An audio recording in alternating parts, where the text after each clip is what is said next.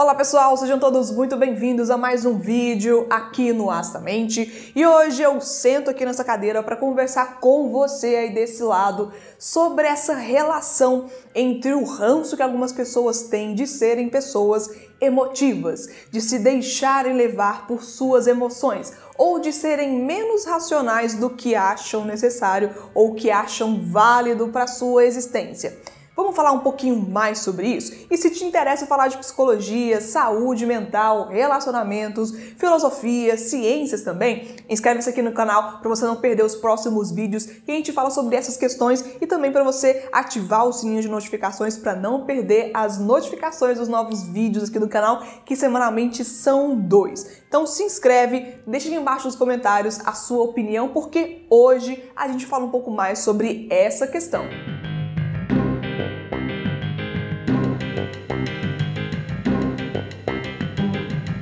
Gente, eu entrei na psicologia já tem 10 anos e tem algum tempo que eu atuo como psicóloga clínica. Nesses anos de psicóloga clínica, nesses anos de estudante de psicologia, nesses anos também de criadora de conteúdo nas redes sociais, falando sobre psicologia, o tanto de gente que vem me falar ou vem reclamar comigo. Não tô nem questionando, não tô nem reclamando da reclamação de vocês, mas só pontuando aqui de um tanto de gente que vem reclamar comigo que são pessoas muito emotivas, que elas não são nada racionais, de que elas só agem pela emoção ou pelo sentimento e de que se possível fosse elas gostariam nem de sentir nada mesmo, porque assim seria mais fácil. E hoje eu estou aqui para problematizar com você você, como sempre, esse pensamento, querendo saber se realmente, gente, é possível nós vivermos 100% uma vivência racional, deixarmos tudo de lado aquilo que o nosso sentimento, as nossas emoções trazem pra gente? Será que isso é saudável até em cima de tudo? É saudável ser uma pessoa 100% racional, sem nenhum espaço ali para um sentimento, sem nenhum espaço para algo que seja subjetivo, que não aquilo que apenas o nosso racional consegue processar? Eu trago esse pensamento porque me parece muito contraditório até as pessoas elas buscarem eternamente uma felicidade, uma plenitude, uma sensação de bem-estar que seja pleno, ao mesmo tempo de que não desejam sentir nada, experienciar nada ou não ser tocado por nada, apenas viver uma racionalidade crua ou apenas uma inteligibilidade que seja normativa que tudo que passe por ela seja algo racional e que o emocional seja cada vez mais embotado. Primeiro que embotamento afetivo por si só já é uma psicopatologia. Tava até lendo um livro recentemente, vou deixar aqui embaixo uma referência para você, se você quiser saber um pouco mais, falando sobre uma leitura psicopatológica mais humanista, lendo um pouco sobre esse conceito de ser muito emocional ou de ser muito racional,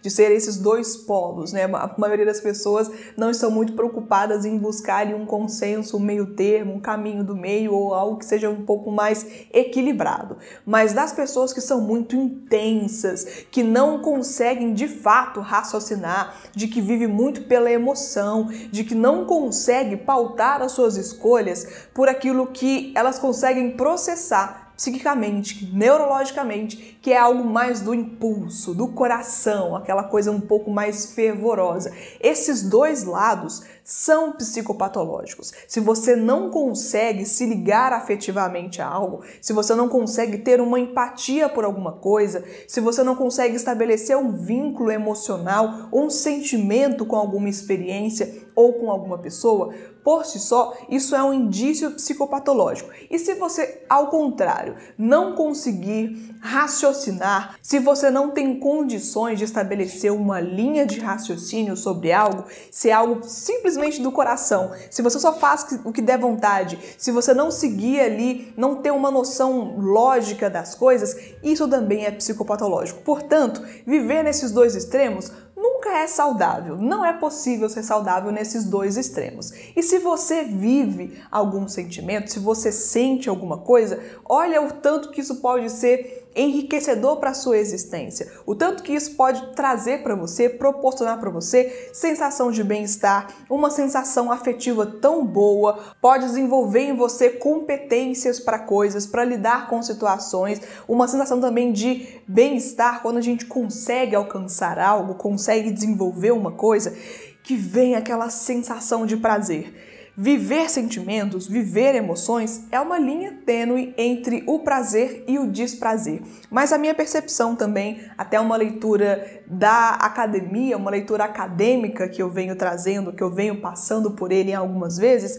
é o tanto que nós, seres humanos, buscamos por uma vivência não desprazerosa. O tanto que a gente gostaria de viver somente pelo prazer, somente pelo hedonismo, sem nos preocuparmos com as fases baixas da vida ou sem querermos nos esbarrar com situações ruins, com impossibilidades, com dores, dissabores, e isso é uma leitura também, né, um pouco mais fácil, é muito mais fácil a gente viver sem ter compromisso com a afetividade, sem sofrer alguma coisa, sem chorar por algo, sem ficar na bad, como a gente costuma dizer, sem ter aquela baixa autoestima ou sem, enfim, sem qualquer coisa que tenha a ver com o desprazer, com o mal mal-estar ou alguma coisa do tipo assim. Gente, nenhuma dessas saídas que são possíveis aqui dos extremos, elas podem ser saudáveis para você. E talvez também nem seja tão possível assim mudar as nossas características pessoais de uma hora para outra só porque a gente quer deixar de sofrer.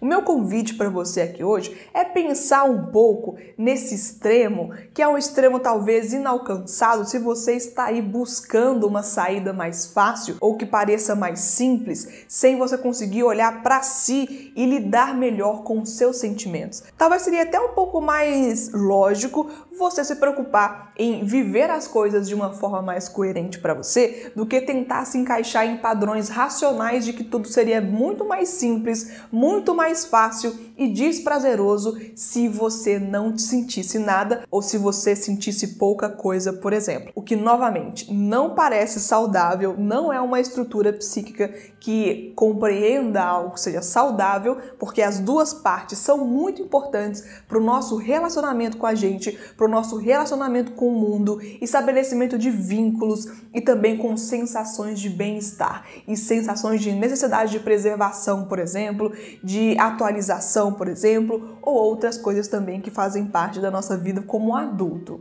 Então, se você está aí, querido, querida, procurando dicas na internet para ser uma pessoa mais racional, como não sofrer por tal coisa, como deixar de ser aquilo tal que você não gosta e que te causa desprazer, Procure terapia para entender melhor essa forma sua de lidar com as suas dores, entender melhor de onde elas vêm e se você tem estratégias melhores para lidar com elas, do que buscar esse mundo fantasioso, esse mundo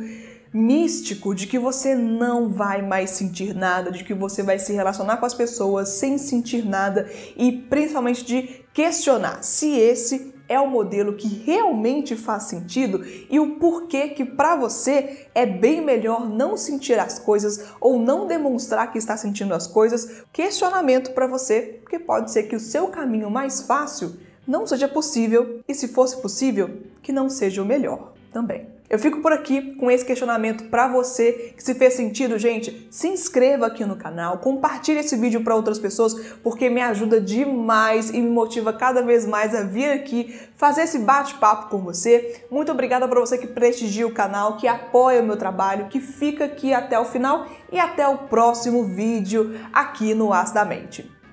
Tchau, pessoal!